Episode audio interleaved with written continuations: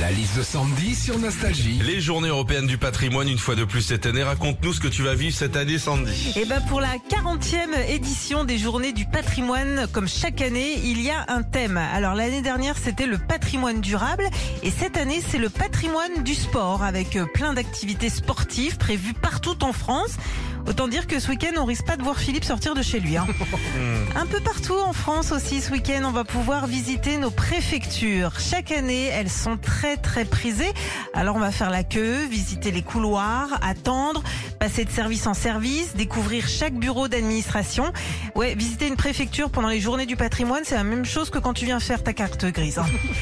Et puis si le monde de la télé vous fascine, ce week-end aussi pour les journées du patrimoine, on peut visiter France Télévisions. Ah, Les coulisses, les studios, les plateaux télé, la régie.